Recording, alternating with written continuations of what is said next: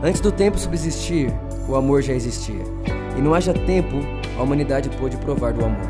No tempo chamado 2017, o amor se manifestou em São Caetano. Então o amor nos uniu, e o seu amor se multiplicou em cada um de nós. Já não poderíamos pensar em outro nome a não ser o nome dele. Então, quando nos perguntaram o nosso nome, respondemos: por amor. Por amor a Jesus, por amor à igreja, por amor a você. E essa é a igreja que vemos, uma igreja onde Jesus é suficiente, uma igreja onde fazemos tudo por amor, por amor a Jesus, por amor ao próximo e por amor às nações. Uma igreja feliz, uma igreja próspera, uma igreja produtiva, uma igreja generosa, uma igreja para todos, uma igreja que admira a beleza, uma igreja de discípulos, uma igreja estimada, uma igreja ilimitada, uma igreja que ama ser igreja. Boa noite, boa noite. Tá feliz? Estou muito feliz que você está aqui. Nossa casa fica sempre mais linda com você. Muito bom ver esses rostinhos. Hoje, na verdade, todo domingo nós estamos numa fazendo participando, fazendo uma série, né, que se chama A Igreja que eu vejo. E hoje o tema é A Igreja que eu vejo admira a beleza. Antes da gente pegar, entrar, já abrir as escrituras, eu queria que a gente pensasse um pouquinho sobre o que é admirar e o que é beleza. Eu pesquisei um pouco sobre essas palavras e a palavra admirar significa o seguinte: contemplar alguém ou algo com prazer, com tamanho interesse, fixando o olhar em alguém ou algo ou a si mesmo, com encantamento e admiração. E beleza vem de belo, que significa que tem formas e proporções harmônicas, que é bonito, de elevado valor moral, sublime, notável pela quantidade ou pela qualidade. Eu convido vocês a abrirem agora 1 Colossenses capítulo 1, versículo 16 e 17. Colossenses capítulo 1, versículo 16 e 17. Enquanto vocês vão abrindo, eu já vou ler, tá? Pois nele foram criados todas as coisas nos céus e na terra, as visíveis e invisíveis, sejam tronos, sejam soberanias, quer principados, quer potestades, tudo foi criado por meio dele e para ele. Ele é antes de todas as coisas, nele tudo subsiste. Quando a gente, quando eu estava pensando sobre a criação, e a criação de Deus tem tudo a ver com o caráter de amor de Deus. Significa que Deus é tão bom, o seu amor é tão inimaginável, que parece que não coube dentro de si. Significa que Deus tinha tanto, tanto dele dentro dele que parecia que não cabia, então ele precisou multiplicar. Quando Deus começou por meio da sua palavra a falar haja, só saiu mais dele.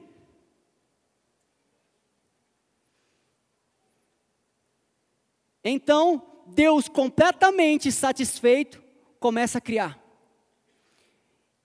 Tudo que Deus ia criando, ele via que era bom. A palavra de Deus foi tomando formas, e no sexto dia, se você olhar em Gênesis capítulo 1, versículo 26, a parte A diz assim: Também disse Deus: façamos o homem a nossa imagem, conforme a nossa semelhança. Quando eu li esse texto, eu comecei a refletir sobre o momento em que Deus vai criar, formar o homem. Eu imagino que Deus, naquele momento, se agachou para pegar do pó. Se você olhar um pouco antes, tudo que Deus criava era bom, e Deus criava por meio da sua palavra. Só que em determinado momento, Deus ele se agacha para pegar o pó da terra que antes ele disse que já era bom. Então ele se agacha. Eu imagino toda a criação olhando para Deus, que naquele momento não estava criando por meio da palavra, mas sim agachando para tocar. Então os seus dedos começam a formar o homem. É interessante que essa semana o, o Pedro falou algo nos stories que eu até falei, mandei para ele, é incrível. Ele falou um pouco sobre quando a gente toca em algo, ele deu exemplo, por exemplo, de um copo, quando você toca o copo, ele percebeu que ficava digital dele.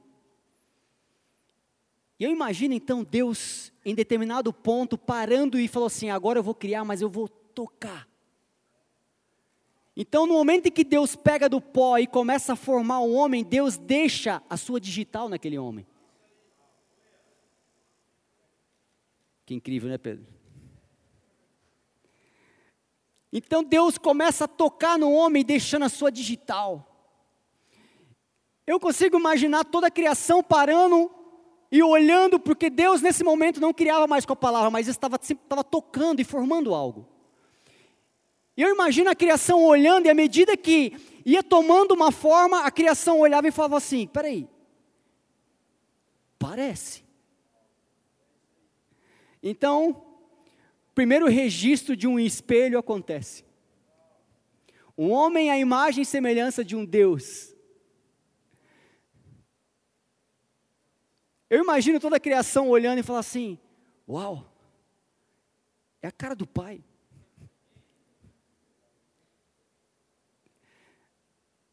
Que belo isso, gente.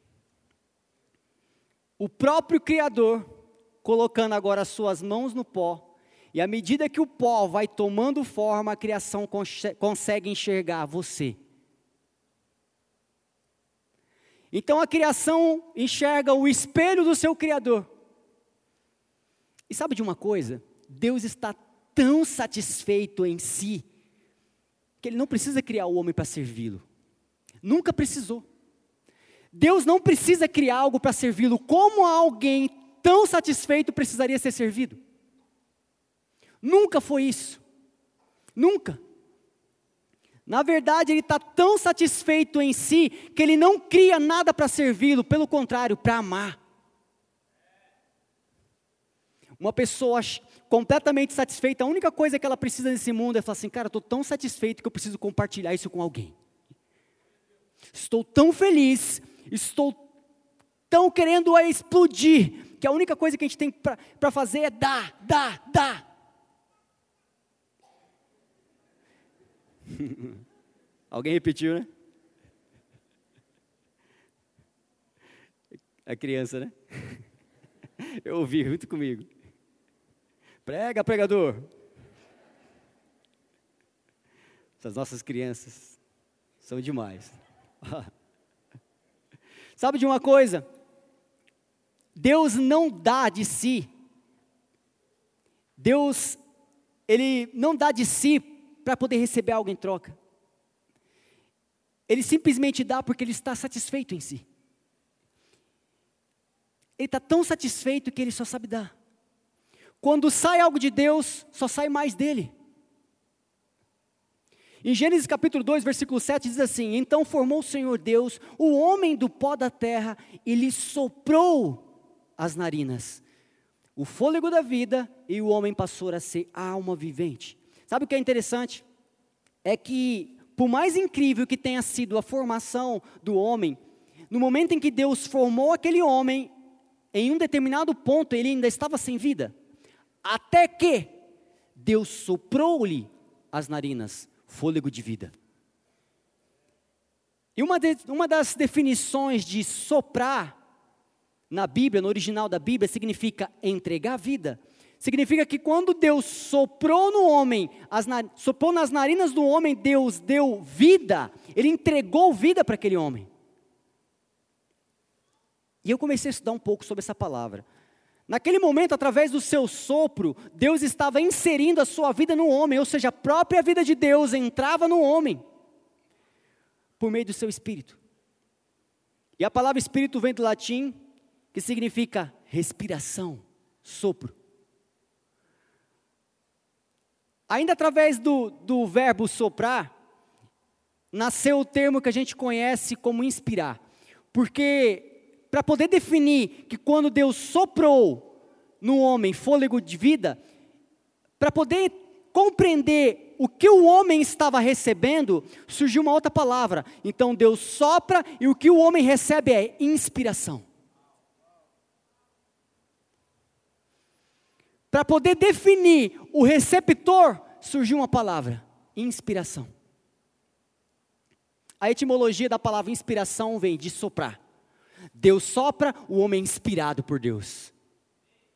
O que, que o homem recebe de Deus? A sua própria vida. O homem é completamente inspirado. A Bíblia fala que a partir daquele momento o homem passou a ter vida por meio da inspiração de Deus. O homem passou a ser uma alma vivente quando Deus inspirou-lhe. O que era barro foi formado homem e encheu seus pulmões com a coisa mais bela de toda a criação, a vida do próprio Criador. Sabe, é. Quando uma mulher está grávida, e ela sabe já qual é o seu bebê, o sexo do bebê, ela começa a preparar todo o ambiente para receber aquela criança.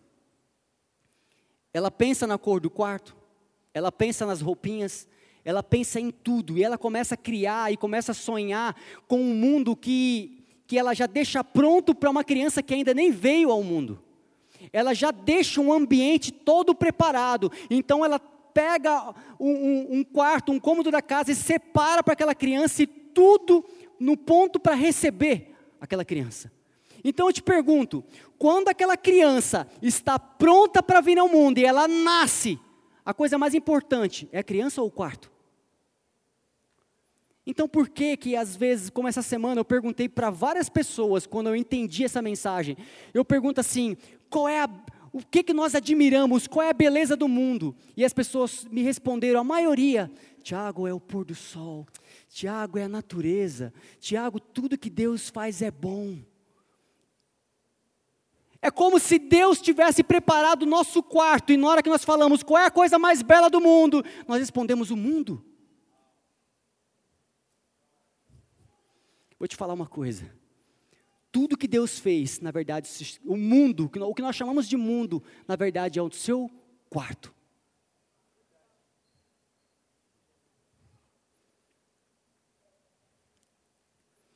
Então eu te pergunto: das coisas mais belas que Deus criou, o que, que é? Qual é a coisa mais bela que Deus criou? Olhe para a pessoa do seu lado.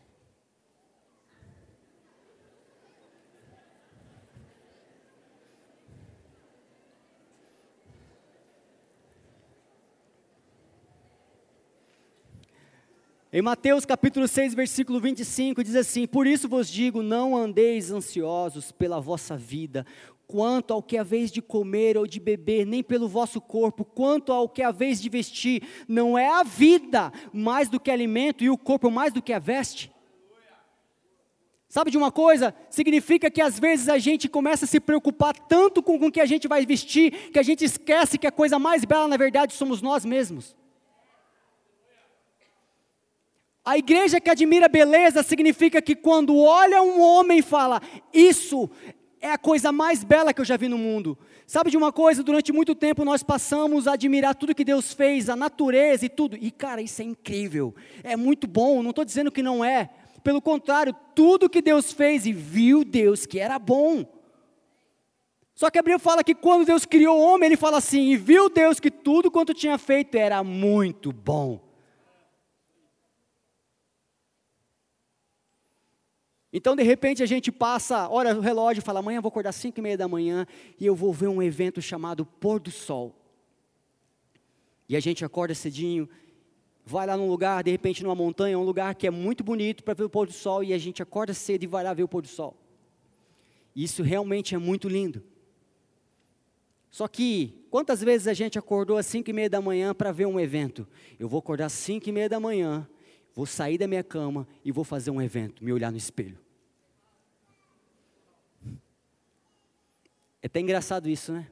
Às vezes a gente ri. Porque parece estranho, mas deveria ser muito natural. Porque as nossas atitudes vão demonstrando que algumas coisas que foram feitas para nos servir se tornam maior do que a gente mesmo.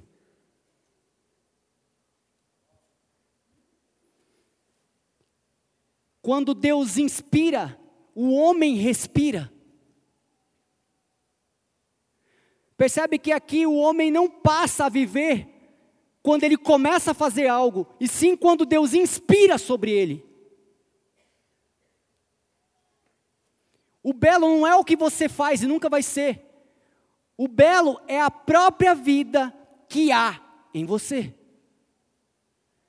Porque a vida que existe em você é o sopro da vida de Deus na terra. O que há de mais belo no Criador é colocado em você. A própria vida dele. O Espírito Santo é o sopro de Deus que inspirou o homem a viver. E de Deus, quando Ele inspira você, sai mais dele, sai a vida dele. Quantas pessoas que estão deixando de viver porque estão deixando de ser inspirada, estão perdendo a sua inspiração. Um dos significados do verbo inspirar é ato de inserir ar aos pulmões, ou seja, respirar. Isso é, só, isso é totalmente involuntário. Significa que você não precisa lembrar nesse exato momento que você tem que respirar. Simplesmente é algo natural. Então, na verdade, toda inspiração de Deus na sua vida deveria ser algo natural. A todo momento nós deveríamos inspirar. E uma pessoa cheia de inspiração só sai dela o quê? Inspiração. Tudo que a gente inspira é para a glória de Deus, pois carrega a sua vida, ou seja, no momento em que a gente inspira, nós liberamos, entregamos vida, assim como Deus. Porque o filho só vê o que só faz o que vê o pai fazendo. Quando a nossa vida inspira alguém, a vida de Deus está sendo soprada, despertando a essência de Deus em alguém. Sabe quando a gente a gente deveria certa vez eu li algo sobre Einstein, eu não vou lembrar direito, mas Einstein falando que o homem é o único ele coloca assim Einstein, né, cientificamente. O, o homem é o único animal que cria uma arma para se matar.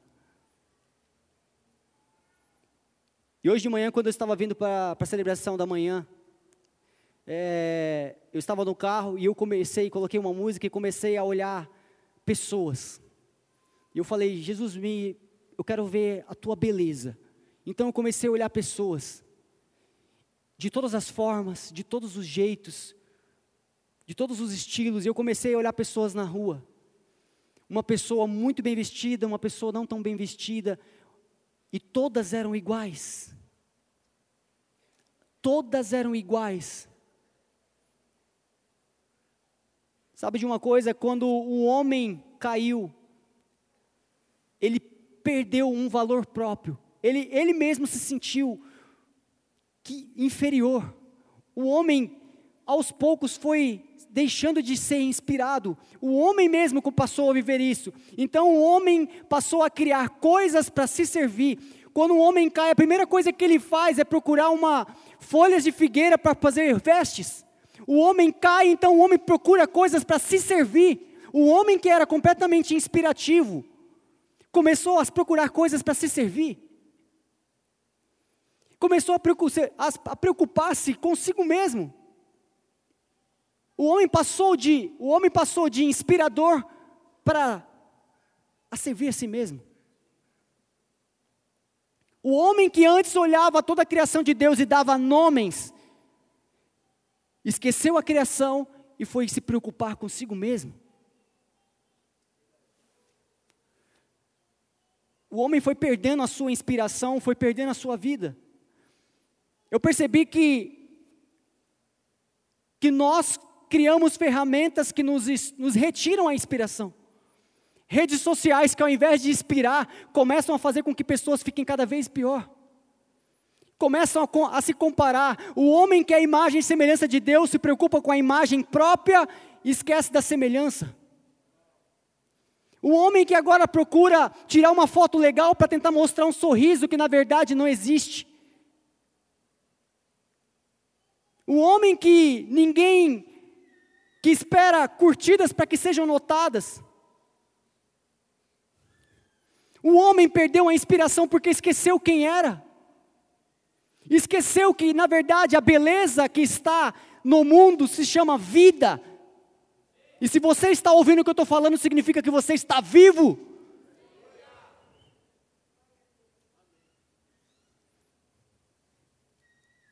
Se você está respirando aqui, significa que você ainda continua recebendo de Deus uma inspiração que se chama fôlego de vida. A fala que existe, Cristo fala assim: Eu sou o caminho, a verdade e a vida. Significa que só existe uma verdade.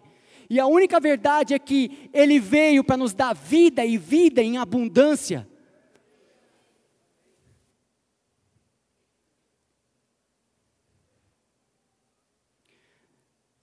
Sabe, eu, eu li essa semana que uma pessoa, quando, na internet, alguma coisa, que quando uma pessoa sofre uma decepção, ela começa a perder esperanças. Ela começa a perder a sua esperança. Então ela começa, que é uma pessoa que completamente inspirada, ela por uma decepção, ela começa a se fechar e não acreditar mais em si. Quantas pessoas que nesse exato momento não acreditam mais em si, não vê sentido da vida. Espírito Santo de Deus, vá ao encontro de cada coração nesse momento. Lembrando que na verdade a coisa mais bela do mundo é a vida. É a própria vida. A vida de Deus em cada um de nós.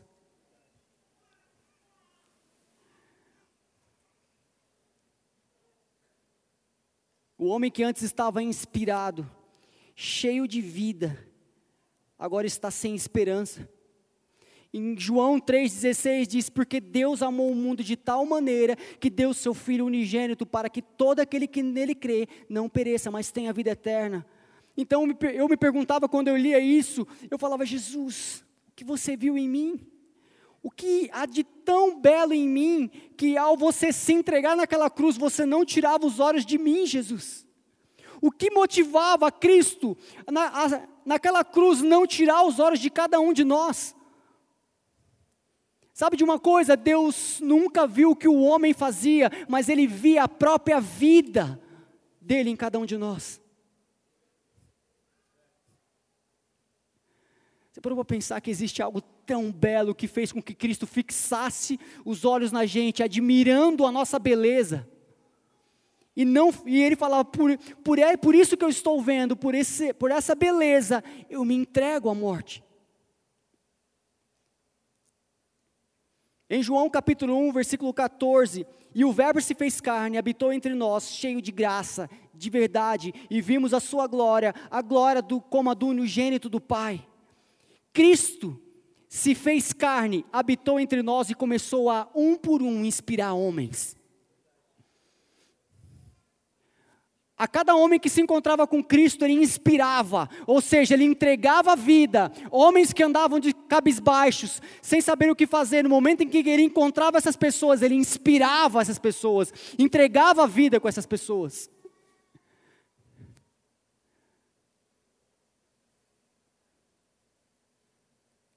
Então, em João capítulo 20, versículo 21, 22 disse: Quando Cristo estava antes de partir para o Pai, depois de ressuscitar, ele diz: Disse-lhe, pois, Jesus, eu outra vez, paz seja convosco. Assim como o Pai me enviou, eu também vos envio.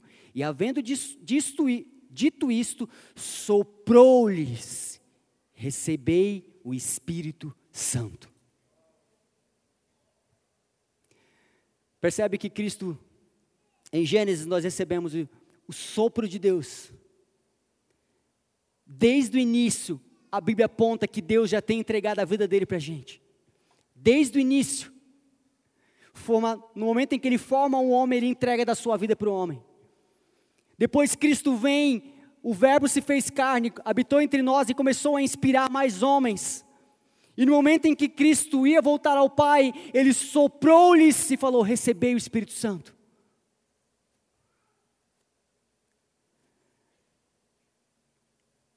Sabe? O homem passou a enxergar uma, a escuridão como algo que, que dava medo. no momento da queda. O homem passou a ter medo. O homem se esqueceu do que há de mais belo. Assim como o sol não deixa de existir quando vem a noite, assim como o sol não se apaga quando a noite chega, o que há de belo nunca deixou de existir quando o homem caiu. Nunca. Quando tudo ficou completamente escuro, Deus ainda viu pontos brilhando em meio à escuridão. Assim como as estrelas brilham no céu, fomos nós quando tudo ficou escuro. Eu queria pedir um favor para vocês. Que todos vocês pegassem o celular de vocês. E acendessem a lanterna do celular. Todos que forem possível.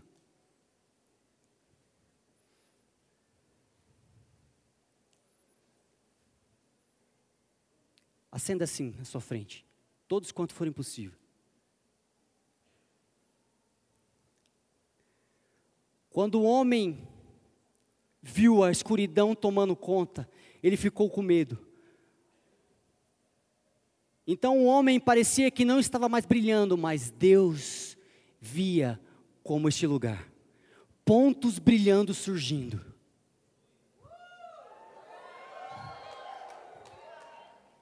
Quando tudo ficou escuro, Deus ainda viu pontos brilhando em meio à escuridão. Assim como estrelas que brilham à noite, fomos nós quando tudo ficou escuro. Quando tudo ficou escuro por causa do pecado, eu imagino que foi isso que Deus viu. Olhe para o lado.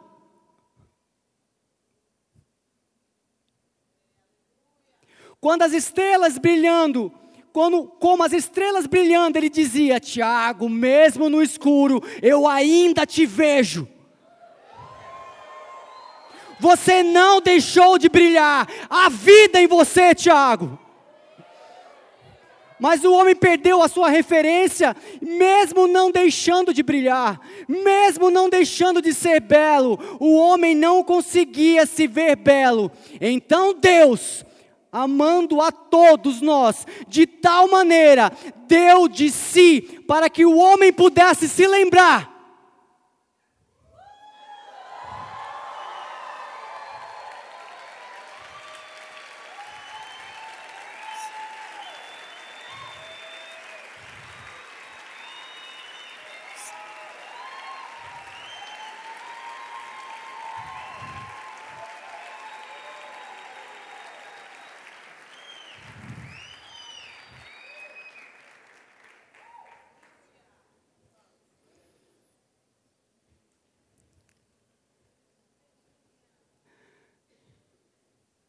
Sabe, enquanto vocês estavam com a lanterna, hoje de manhã eu estava reparando isso. As pessoas pegavam o celular e acendiam a lanterna assim. E elas ficavam atrás da luz do seu próprio celular. Elas não viam o seu celular brilhando, elas viam a do próximo.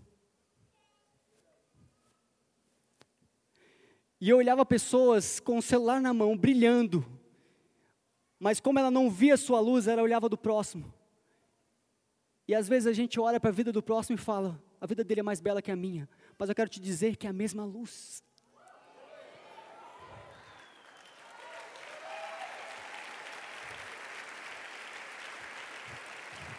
Eu quero te dizer que a vida de quem está do seu lado é a mesma vida que você tem. E a vida que você tem é tão bela quanto a dele. Não há vida mais bela, porque toda a vida foi entregue a todos da mesma forma.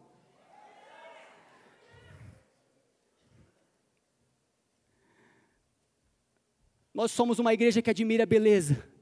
E eu quero te dizer uma coisa, eu só vim aqui para te lembrar que a maior beleza que existe no mundo se chama vida.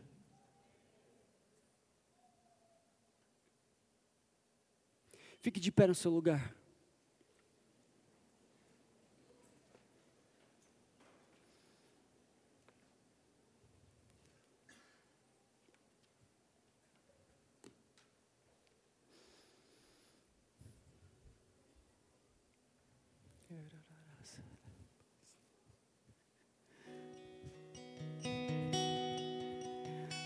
é muito especial.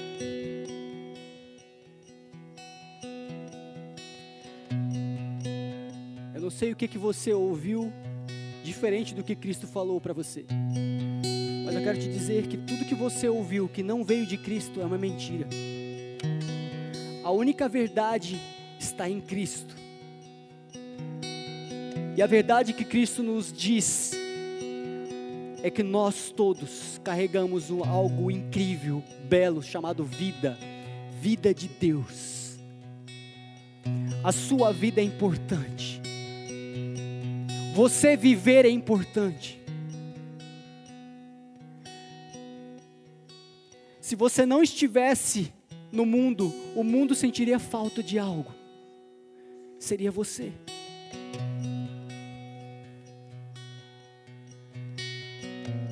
Deus não entregou a sua vida para alguns que se acham, que no mundo se acham talvez belos.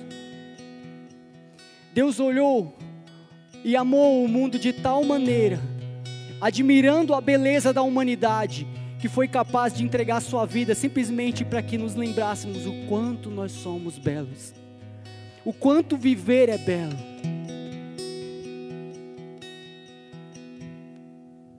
Acredite, a sua vida é importante, você é muito importante para todos nós. Você é muito importante para Deus. A sua vida é muito importante. Mas Tiago, o que, que eu faço? Viva.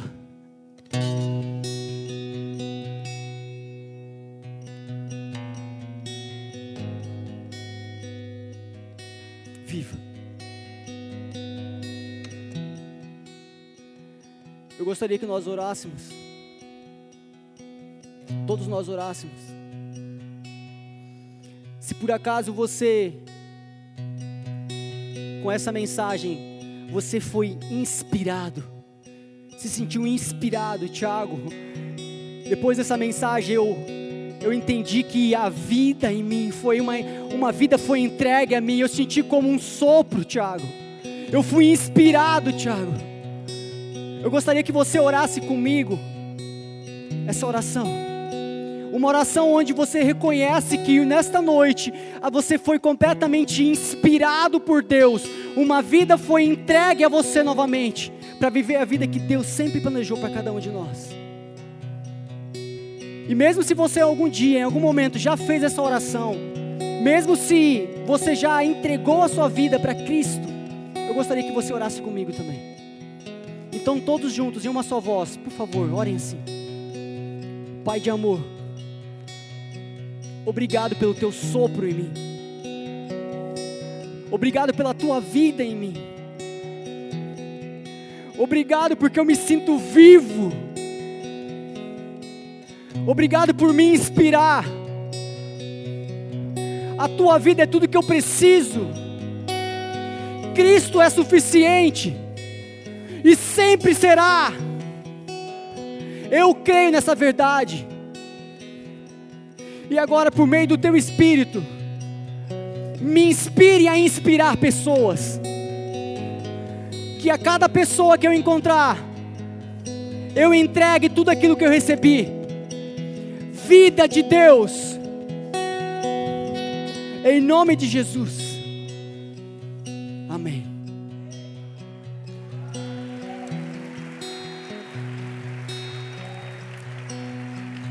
você orou comigo, fez essa oração pela primeira vez, e nessa noite entregou a sua vida a Jesus, levante essa mão bem alto para que eu possa conhecer você.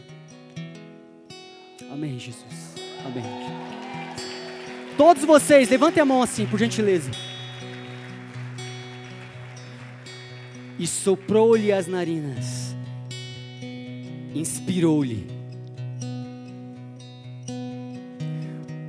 Ai, Jesus, obrigado pela tua vida. Todos vocês que levantaram a mão, eu gostaria de convidar cada um de vocês, sem constrangimento, mas que a gente, para que a gente pudesse conhecer vocês, dar um abraço em vocês, por gentileza, que vocês viessem até aqui à frente, para que a gente pudesse conhecer vocês. Todos que levantaram a mão, se de repente essa pessoa que levantou a mão está do seu lado, pergunte a ela assim: Posso te acompanhar até a frente?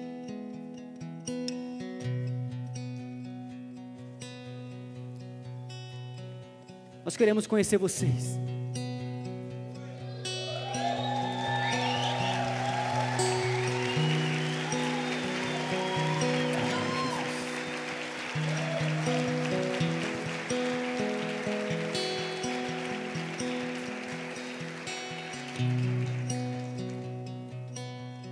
foram inspirados essa noite. Foram inspirados.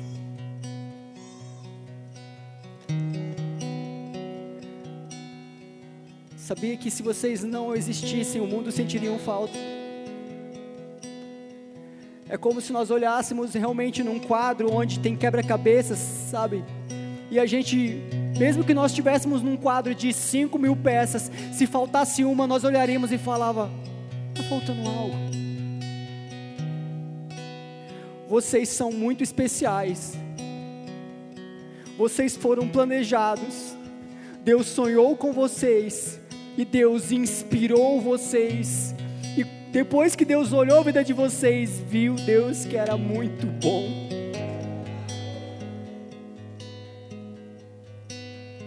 Nós só viemos aqui para lembrar isso para vocês. Só lembrar vocês o quanto vocês são especiais. Nos perdoe se por acaso antes outras pessoas não tiveram oportunidade de dizer isso para vocês, nós só podemos dizer isso essa noite. Mas a verdade é que nós, nós nos reunimos aqui todos os dias, todas as semanas, no mesmo horário, para que um dia vocês pudessem se sentar aqui e nós pudéssemos lembrar a vocês o quanto vocês são amados.